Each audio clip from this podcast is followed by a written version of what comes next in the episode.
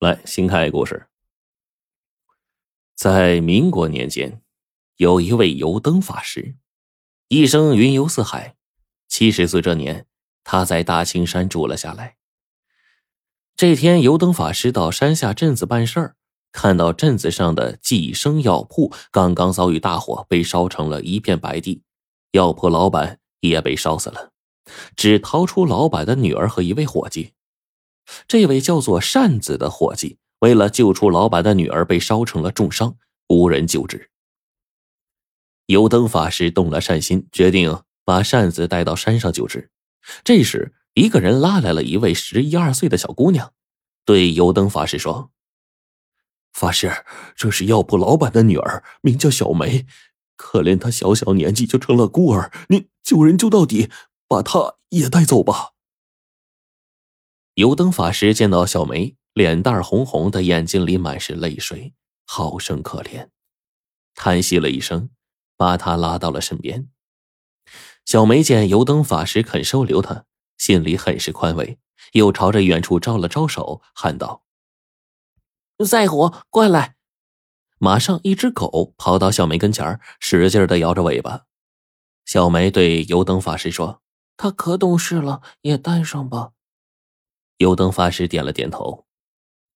三个月后，油灯法师给扇子治好了烧伤，但是啊，扇子身上留下了疤痕，特别是脸上的疤痕特别的明显，显得很是丑陋，一般人连看都不敢多看。这一天，油灯法师把一个包袱交给了扇子，说：“我和新中药铺的老板说好了。”你去那里当一个伙计吧。扇子没接包袱，却扑通一声跪在了油灯法师的面前，说：“我不走，您收下我，让我做您弟子吧。”油灯法师连连摇头：“ 不是每个人都能做我徒弟，太难太难了。你还是到俗世。”做个普通人吧。扇子哭了。我在这个世上没有亲人，您救了我的命，您就是我的亲人，让我跟着您吧。油灯法师还是摇了摇头，不肯答应。这时，一旁的小梅说：“您就收下扇子哥哥吧。您看他为了救我，烧都破了相，现在他这个样子，肯定没人跟他来往的。”这话让油灯法师愣了一下。他看着扇子那张变了形的脸，然后说：“做我的弟子要遵守非常严的戒律，你做得到吗？”扇子一个劲儿的点头：“嗯，无论多么严的戒律，我都不怕。我要跟着您学法，将来做一个像您这样的法师。”油灯法师说。要跟我学法，首先就得行为端正，不得凭法术为非作歹。此外，终身不得婚娶。这些你做得到吗？我要是做不到，就让我变成一只狗。唉，师门戒律严谨，每一条都必须遵守。以后。我一条条的详细和你说。于是，油灯法师收下扇子做了徒弟。转眼四个春秋过去了，扇子长成了一个二十多岁的小伙子，小梅呢也已经十六岁了，长得像一朵鲜花一样。不知不觉，扇子心里就喜欢上了小梅。这天，油灯法师对小梅说。女孩到了二八年纪，就该出嫁了。你父母双亡，这婚事儿我来做主。等到过完年一开春，我就下山，为你物色一户好人家。小梅听了，小脸羞成了一朵桃花，赶紧带着赛虎出门了。这时。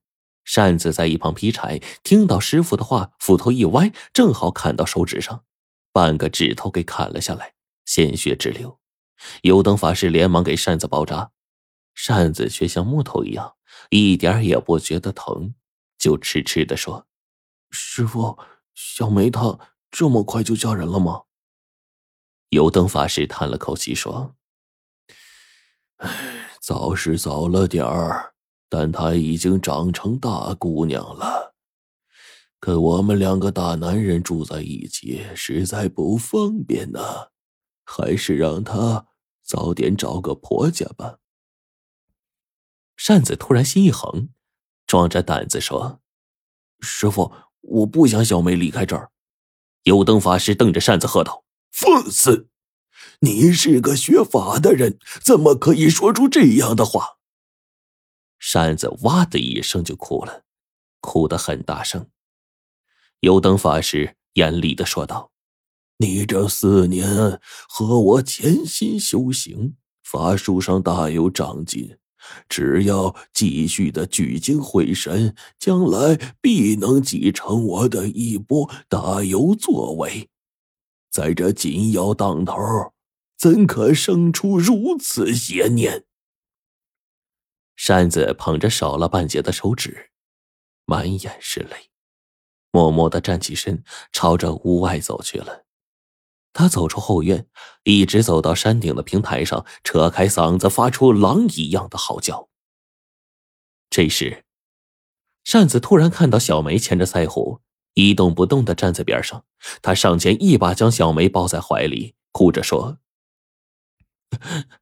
小梅，你别答应师傅，你不要嫁人好不好？”小梅被扇子的举动给吓坏了，使劲的从扇子的怀里挣扎出来，说：“扇子哥哥，你怎么了？”扇子用手捂着脸，呜呜的哭道：“小梅，我想娶你，我想和你成个家，然后一起照顾师傅。”小梅吓了一跳，连忙说：“扇子哥哥，这怎么行？你一个学法的人，你不能破戒。”扇子说：“我不想学法了，我想做个普通人，然后娶你。”小梅像是不认识扇子似的，死盯着扇子看了又看，然后哭着跑开了。